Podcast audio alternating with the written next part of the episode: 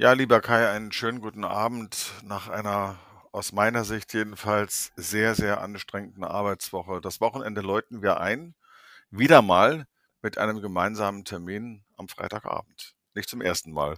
Ja, hi Markus. Ja, früher sind wir Freitagabends saufen gegangen, jetzt machen wir Podcast. Auch cool. Also mit dir ist es ja wie ein Fest, ganz ehrlich gesagt, wenn ich hier abends mit dir zusammen sitzen darf und Podcast aufnehmen darf und über die schönste Sache der Welt sprechen, und zwar über die Payroll. Was will ich mehr? Ja, ich danke dir für die Blumen. Mir geht's genauso.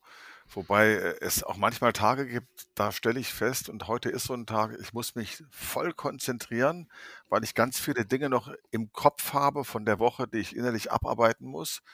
Und dann muss ich das erstmal setzen. Jetzt darf ich im Prinzip frei von der Leber weg mal über die Payroll reden, so wie ich sie mag sozusagen. Und alles fragen, was ich immer schon fragen wollte. Und da gibt's ja dann jemanden an der anderen Seite, der mir alle Fragen beantwortet. Auch heute habe ich mir wieder ein Thema ausgedacht, eben auf der Nachhausefahrt. Ähm, ich würde gern sofort loslegen. Dann hau raus, ich bin mal gespannt. Es geht im Groben um Beratung. Du weißt ja aus deiner täglichen Arbeit, und ich kenne das ja von früher, von meiner aktiven Zeit her auch noch als Payroller, dass wir ja eigentlich nicht Fisch und nicht Fleisch sind.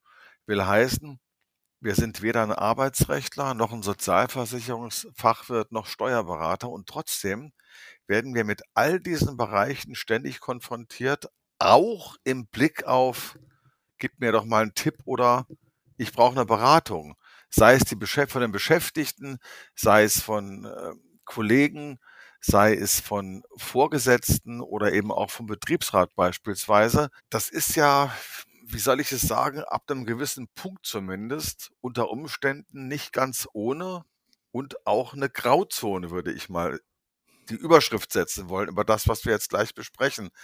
Was fällt denn dir initial dazu ein? Beratung und Grauzone. Ich sitze ganz tief in der ganz jeden Monat in der fetten Grauzone sozusagen, weil ich stelle mir das immer so vor, ich sitze in der Mitte als Arbeitgebervertretung mehr oder weniger und drumherum von mir ist so ein Dreieck. Da habe ich den Arbeitnehmer sitzen, dann habe ich die Sozialversicherung da sitzen und dann habe ich da so die Lohnsteuer da sitzen.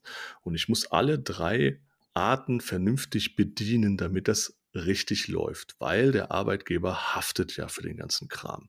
Das haben wir ja schon öfters betont, diese ganze Geschichte. Und ich als Arbeitgebervertreter muss halt dafür sorgen, dass alle drei Ecken vernünftig ja, bedient werden. Und deswegen muss ich mich ja zwangsweise mit allen Teilen, so zumindest die Sachen, die sich hier so überschneiden, halbwegs gut auskennen. Ja, wenn ich mich da nicht auskennen würde, könnte ich ja gar nicht diese drei Dinge bedienen. So, und wann haben wir das natürlich? Dann ruft ein Mitarbeiter an und fragt mich natürlich Sachen, äh, wo ich dann sage, hey, ja, ich kann dir vielleicht eine Einschätzung geben oder ich kann dir erklären, wie das Abrechnungsprogramm das macht. Aber wenn es dann zu speziellen Fragen kommt, ja, was wäre denn wenn, wie kann ich es denn machen, steuerlich oder SV-rechtlich und so weiter, da kann ich dann vielleicht eine grobe Einschätzung geben. Aber umsetzen und feste Beratung und so weiter, dann verweise ich immer hier zum Steuerberater oder zur Rentenversicherung oder sonst wohin, weil ich halt nicht beraten darf. Aber das ist schon ein harter Schnitt. Ja, man muss da echt so die Waage finden, weil es geht sehr schnell in eine Beratung. Muss man echt aufpassen. Genau, und da muss man immer wieder eine Grenze setzen und auch aufpassen, Mhm. dass man nicht die Beschäftigten auch verärgert, die eben erwarten, dass man ihnen kompetent hilft, was man ja nicht immer in der Form kann, wie es äh, vorausgesetzt oder erwartet wird. Und das bringt Mhm. mich zum nächsten Punkt. Wenn es Fragestellungen gibt, und das ist ja häufig der Fall, bei denen Mhm. du keine Rechtsauskunft geben kannst, bei denen du auch bestimmte Hintergründe, weil du kein Arbeitsrechtler bist beispielsweise, nicht kennen kannst, ist es ja wichtig, äh, sich dann abzusichern beziehungsweise zu erkundigen. Die Frage dazu ist jetzt, und da sind wir ja auch alle in der Entgeltabrechnung unterschiedlich aufgestellt. Manche arbeiten in großen Organisationen, du Mhm. bist eher in einer größeren. Andere Mhm. arbeiten in kleinen. Wenn du in einer großen Organisation arbeitest, hast du oft Syndikusanwälte. Die kannst du im Unternehmen fragen, die sind ohnehin da. Äh, es Mhm. gibt auch einen Steuerberater, den du als Ansprechpartner hast beispielsweise. Bist du bei einer kleinen Einheit, bei einem kleinen Unternehmen und machst da die Payroll und auch andere Dinge der Personalarbeit, da sieht das unter Umständen schon ganz anders aus. Da kannst du nicht mal mir, mir nichts, dir nichts, mal schnell anrufen äh, bei einem Arbeitsrechtler. Du musst ja Ansprechpartner haben. Wie sind denn da deine Erfahrungen? Du bist ja bei verschiedenen Unternehmen schon gewesen, die auch verschiedene Größen und Ausrichtungen haben oder hatten Mhm. und auch wahrscheinlich unterschiedlich ausgestaltet Das war mit Blick auf Fachansprechpartner Steuer, also Steuerberater, Fachansprechpartner Sozialversicherung und vor allen Dingen auch Arbeitsrecht, oder? Ja, ja, das wird dann schnell versucht, gerade so in kleineren Unternehmen, weil man ist ja so der Fachmann und der muss ja alles wissen und so weiter. Das habe ich sehr oft auch schon erlebt. Ähm, das habe ich dann mal so gemacht, dass ich dann immer gesagt habe: „Ja, ich habe da vielleicht eine erste Einschätzung, aber wenn du wirklich eine Beratung haben willst, das darf ich dir nicht geben. Ich mache das auch immer nur mündlich, ganz ehrlich, ich mache das nie schriftlich, ja? Und wenn ich dann mal was schriftlich beim Dienstleister so was rausgehauen habe für einen Kunden als Service, habe ich unten drunter fett reingeschrieben: „Achtung, ich bin kein Steuerberater oder ich bin kein Rechtsanwalt oder ich bin kein Sozialversicherungsexperte. Für eine richtige Beratung oder richtige Einschätzung bitte zum Profi gehen. Ähm, man hat ja viele Berufserfahrung, das hat man dann den, den Leuten so hingeworfen, hat sich aber dann ganz klar abgegrenzt zu diesem Thema und hat gesagt, hier final musst du dann wirklich zum Steuerberater gehen, wenn du das wirklich umsetzen willst, lieber Kunde beispielsweise, ja. Ein harter Schnitt war das. Aber das heißt ja, und das ist, glaube ich, eine ganz gute Definition auch für unsere Tätigkeit, wenn man in der Entgeltabrechnung sitzt, ist man für keine für keines der genannten Fachgebiete wirklich Fachmann, Fachfrau, aber Mhm. man ist soweit generalistisch vorgebildet in allen Bereichen, dass man zum einen in allen Bereichen eine gewisse Wissenstiefe doch besitzt und zum anderen auch kombinieren kann. Was wirkt wo, was wirkt wie und vor allen Dingen ab welchem Punkt muss ich mir jetzt selber eine Beratung, eine Rückversicherung abholen. Das sind ja Dinge, die kann man schon auch ganz gut, wie du es gesagt hast, einschätzen. Äh, Mhm. man vermeidet auf diese Art und Weise ja grobe Fehler. Man gibt in der Regel richtige Richtungen vor und weiß halt ganz genau, wo endet mein Wissen, wo muss ich quasi als Heilpraktiker den Facharzt fragen. Und Richtig. das ist etwas, das hast du mir eben vorbildlich erklärt, dass in der Praxis nach all dem, was ich aus vielen Jahren eigener Praxis und auch aus vielen Jahren Gesprächen mit Praktikern und Praktikerinnen weiß, das wird nicht immer so befolgt. Ganz häufig, deswegen sage ich ja auch Grauzone, wird da irgendwas Mhm. rausgehauen. Mach das so, das ist so, das ist so. Ob es dann am Ende wirklich die beste Lösung war, ob das richtig und zielführend war, kommt oft gar nicht raus oder erst Jahre später, wenn die betroffene Sachbearbeiterin oder der betroffene Sachbearbeiter gar nicht mehr im Unternehmen ist. Aber es ist häufig nicht korrekt, was da gemacht wird und auch diese ausdrückliche und nachdrückliche Auskunft. Ich kann dich nicht fachlich beraten. Ich bin kein Mhm. Steuerberater. Ich bin keine Arbeitsrechtlerin. Das wird auch ganz oft vergessen und nicht dazu gesagt. Und da, glaube ich, liegt der Kern vielen Übels, gerade auch dann, wenn es nachher zu Prozessen mal kommen sollte, wenn es ganz doof kommt zum Beispiel, kann das ja alles sein. Wenn du dann nicht nachweisen kannst, äh, dass du darauf verwiesen hast, dass du nur Mhm. Tipps gegeben hast zum Beispiel, ist das für den Arbeitgeber unangenehm und ja auch für dich selbst. Ja, ja, man kann da wahrscheinlich in Teufels Küche, äh, geraten bei dieser Geschichte, gerade so rechtlich. Ähm, aber wie gesagt, das ist so 'n schmaler Grat, wo wir uns dann befinden, ne? Natürlich kommen die mit Fragen auf uns zu. Ja klar, rufe ich doch meine Gehaltsabrechnung an und frage da mal auf die Schnelle. Oder es kommt 'n Vorgesetzter: „Hey, wir haben das und das vor.“ Und, ähm, in der Regel ist es auch so, dass ich dann schon mal 'ne grobe Idee habe, wie man das machen kann. Oder mir fällt was ein: „Oh, warte mal, da kam letztens was. Ich habe letztens bei einer Fach äh, habe ich mitbekommen, da und darauf muss man achten, da muss man aufpassen. Nimm das mal mit, frag aber bitte dann mit diesen Informationen den Steuerberater, weil ich meine, da ist eine Hürde, wo man drauf achten müsste. Also, wenn man Glück hat, fällt einem das ein und dann kann man dann noch so einen Tipp geben. Aber generell muss das dann wirklich von, ähm ja, von Steuerberater oder von hatten ja letztens diese spezielle Auskunft. Ah, wie hieß die noch mal? Anrufungsauskunft. Ja, danke. Anrufungsauskunft, genau. Das ist auch 'n gutes Thema, wenn man da so was vorhat, dass man das dann wirklich dann in trockenen Tüchern bringt und dann umsetzt. Und dann hat man auch wenigstens 'ne Argumentation gegenüber des Steuerprüfers oder SV-Prüfers, ja.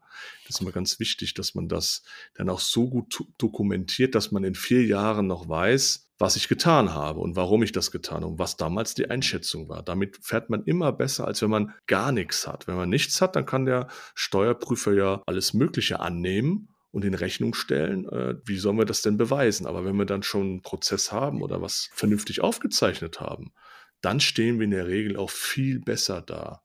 Und dann können wir sagen, oh, damals war die Rechtslage so und guck mal, das Finanzamt hat gesagt, wir können das so machen. Und dann kommt man meistens besser von weg, als wenn man nichts hat. Das ist in jedem Fall auch hier an dieser Stelle wieder ein goldener Tipp. Dokumentieren, dokumentieren, dokumentieren, die Dinge nachvollziehbar machen, nachweisbar halten mit mhm. Blick auf Lohnsteueraußenprüfungen, auf Prüfungen der sozialen Sicherung und auch mögliche Gerichtsprozesse, die ja auch mal sein können. Mir mhm. fällt äh, ein Thema ein in diesem Zusammenhang, mit dem bin ich auch immer wieder konfrontiert worden.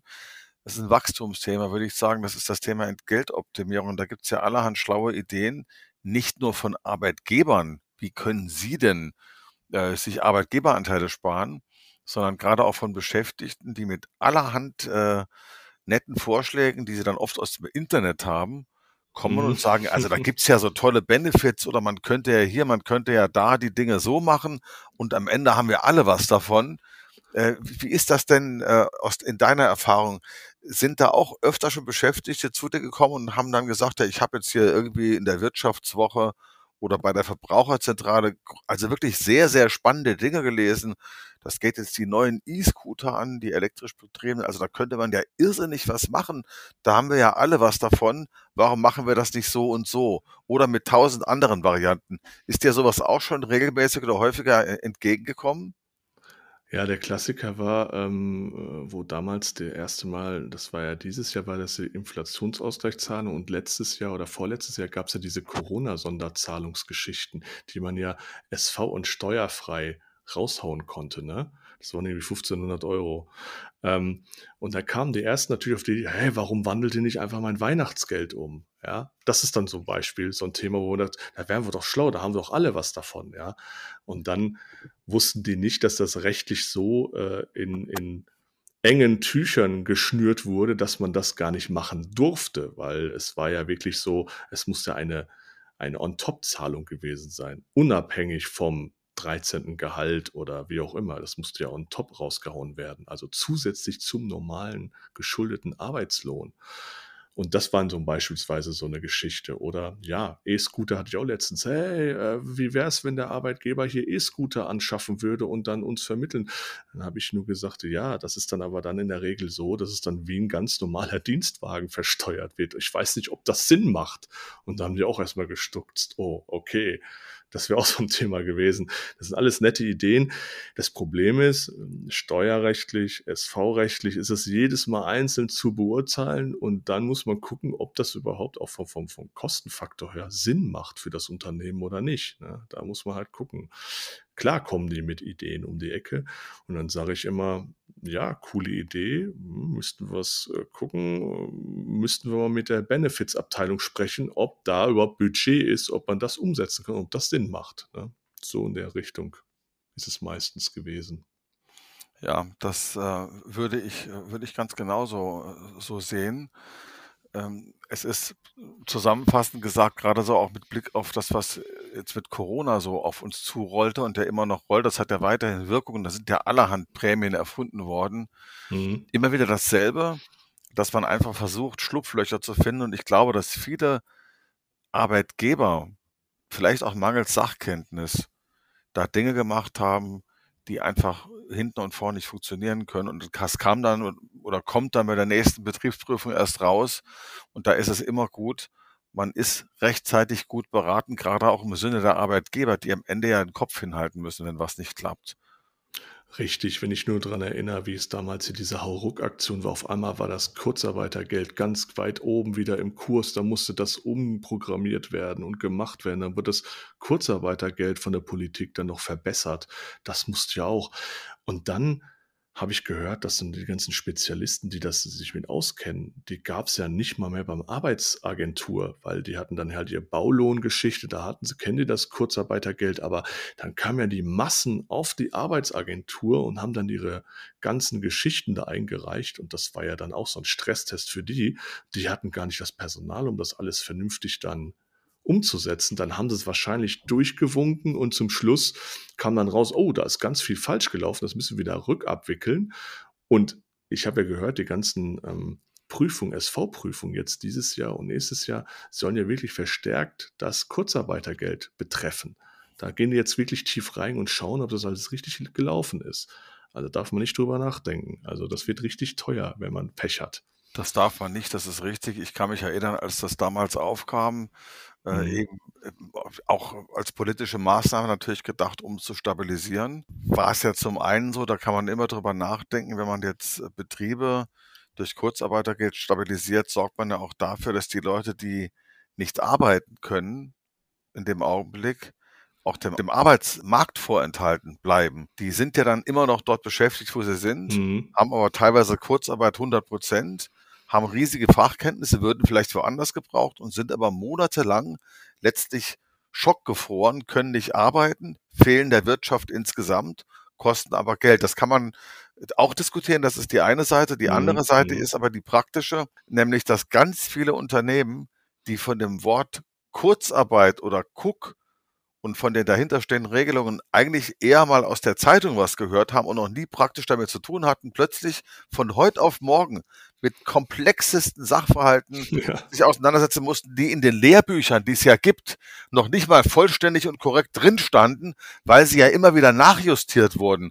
Und ich garantiere dir, da ist es zu so einer Unmasse an Fehlern gekommen, dass die Prüfer äh, der äh, Rentenversicherung wahrscheinlich Rekordsummen zurückfordern können. Anders kann ich mir es gar nicht vorstellen. Das war ja so kompliziert Mhm. nicht nur für die Sachbearbeitung oder die Leitung Payroll, sondern auch für die betroffenen Mitarbeiterinnen und Mitarbeiter selbst. Ich habe ja mit vielen Unternehmen gesprochen, wie die das praktisch Mhm. abwickeln. Da sind ganz oft die Beschäftigten jeden Monat angehalten worden, irgendwelche. Excel-Tabellen auszufügen, auszufüllen mit dem, was sie gemacht haben. Die mussten auch auf tausend Sachen achten. Und dazu brauchtest du eigentlich schon Fachkenntnisse. Das ist hundertprozentig. Also ich gehe fest davon aus. Ich will Ja. keine Zahlen nennen, aber ich glaube, in einer ziemlich hohen Zahl an Fällen schiefgelaufen, stellt man sich natürlich die Frage, ist das immer zu Ungunsten der sozialen, der sozialen Sicherung ausgegangen oder teilweise auch zugunsten? Und was machen eigentlich Prüfer, wenn sie mitbekommen, ach, da hat ja jemand zu viel entrichtet? Wird dann auch gemeckert oder blättert man dann weiter? Das ist eine gute Frage, ne? Also Ja, ich, ich frage das gerade. Das ist, das ist eine sehr gute Frage. Ich glaube, das dürfen die nicht. Ich glaube, wenn die was finden, was sie dann ähm, zu Unrecht erhalten haben, dann müssen die das, meine ich, bin mir nicht 100% sicher, meine ich, müssen die das dann auch melden und zurückgeben. Ja, aber in der Regel finden die ja mehr Sachen als umgekehrt. Also ich habe das noch nie erlebt, dass ein Prüfer sagt, oh, da habt ihr aber jetzt zu viel bezahlt, jetzt kriegt ihr das Geld zurück.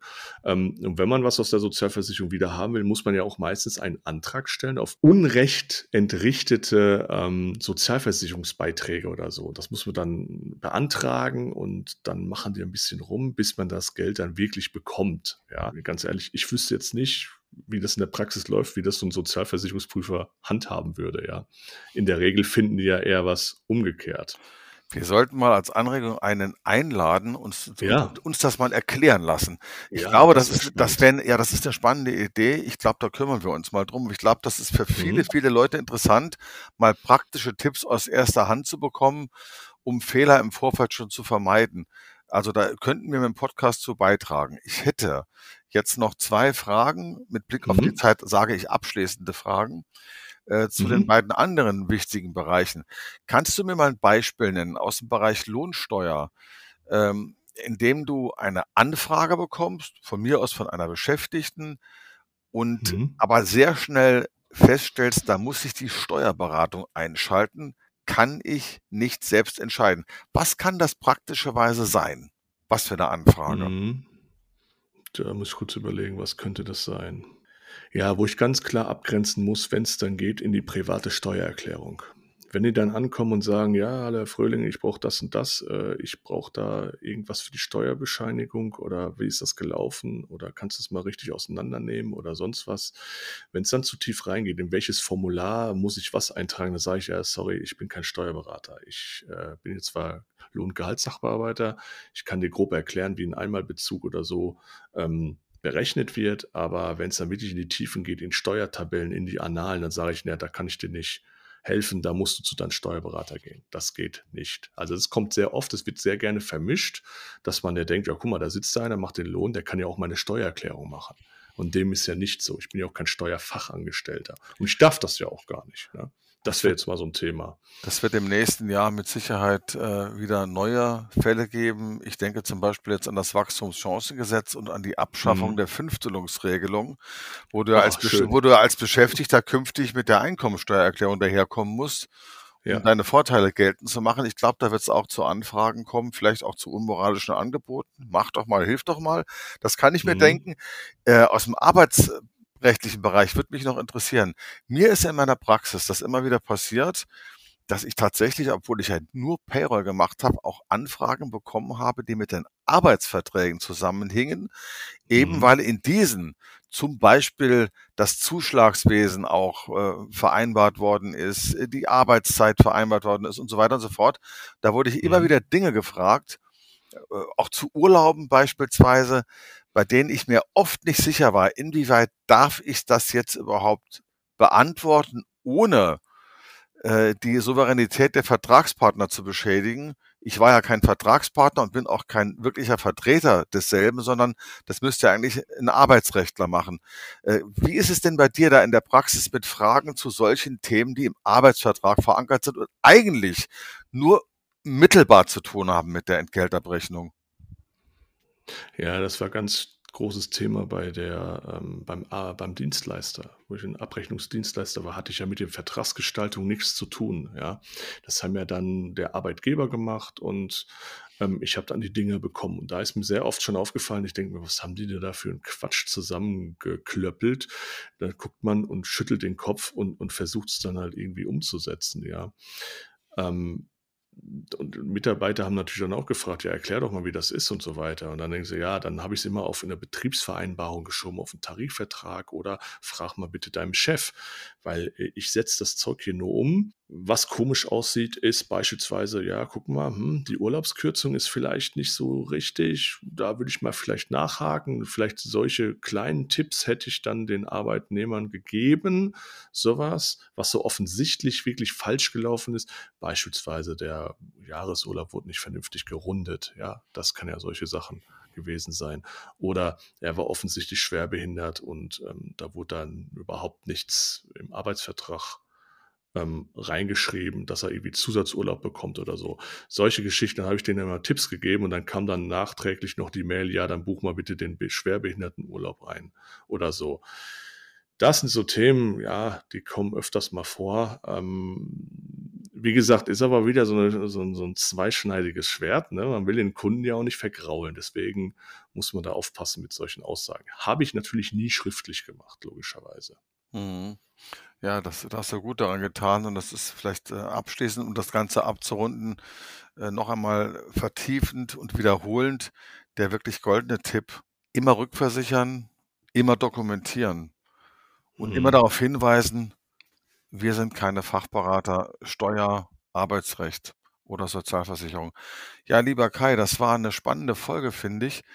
Ich bin ganz dankbar, dass wir über dieses Thema mal gesprochen haben, weil ich weiß von vielen Leuten aus der Praxis, dass sie immer wieder mit mulmigen Gefühlen Auskünfte geben und sich Mhm. nachher nicht sicher sind, durfte ich da jetzt so weit gehen? Habe ich es da übertrieben oder sich auch unter Druck gesetzt fühlen, Dinge zu sagen, manchmal auch zu machen, von denen sie nicht überzeugt sind, ob die überhaupt in ihrem Kompetenzbereich noch liegen. Da finde ich, hast du dazu beigetragen, das Bewusstsein an dieser Stelle zu schärfen und aufzupassen, dass man sich nicht selber am Ende irgendwie auch persönlich reinreitet. Ja, und ganz wichtig, man soll sich nicht zu stolz sein, einfach mal zu sagen, hey, sorry, weiß ich nicht, geht zu tief rein, geht zum Steuerberater. Keine Scheu davor, ich mache das mittlerweile, ähm, ich kann nicht alles wissen, Gottes Willen. Und dann sage ich es ganz klar raus und sage, hey Leute, äh, ich so, so grob ja, aber wenn es dann zu tief ins Detail geht, sage ich dann auch zu meinem Vorgesetzten, ey, sorry, das kann ich jetzt nicht leisten, ich kann mich da vielleicht noch ein bisschen informieren, aber geh bitte dann abschließend zum Profi und lass dich da beraten. Ähm, ganz wichtig. Genau, das würde ich auch so sehen. Das war jetzt das Wort zum Freitagabend. Vielen, vielen Dank, lieb, vielen Dank, lieber Kai. Es ist draußen, es ist draußen so schrecklich. Es ist stockdunkel mittlerweile. Es ja, schneit ja. Äh, aus tausend Kübeln, so romantisch das jetzt ja auch aussieht. Eigentlich kann man gar nicht mehr rausgehen. Ich bin froh, dass ich äh, einen so schönen Abschluss der Arbeitswoche jetzt gefunden habe. Ich hoffe, dass es euch allen draußen, die ihr jetzt zuhört und hoffentlich in der warmen Stube dabei sitzt oder liegt oder steht, auch gefallen hat. In diesem ja. Sinne, Kai, bis bald. Bis bald und ich glaube, ich mache mir jetzt gleich einen Glühwein bei dem Wetter. Ich wünsche dir einen schönen Abend. Ebenso, gute Idee. bis dann, ciao. Tschüss. Ja, das war der beste Podcast aller Zeiten. So geht Payroll. Themen für Fachleute in der Payroll und Entgeltabrechnung und für jeden, der Bock drauf hat. Es hat uns großen Spaß gemacht. Wir hoffen, dass wir euch das nächste Mal wiedersehen. Und wenn ihr Lust habt, abonniert uns und hört uns jedes Mal an. Das würde uns zusätzlich motivieren. Und gerne teilen, teilen, teilen. Bis zum nächsten Mal. Haut rein.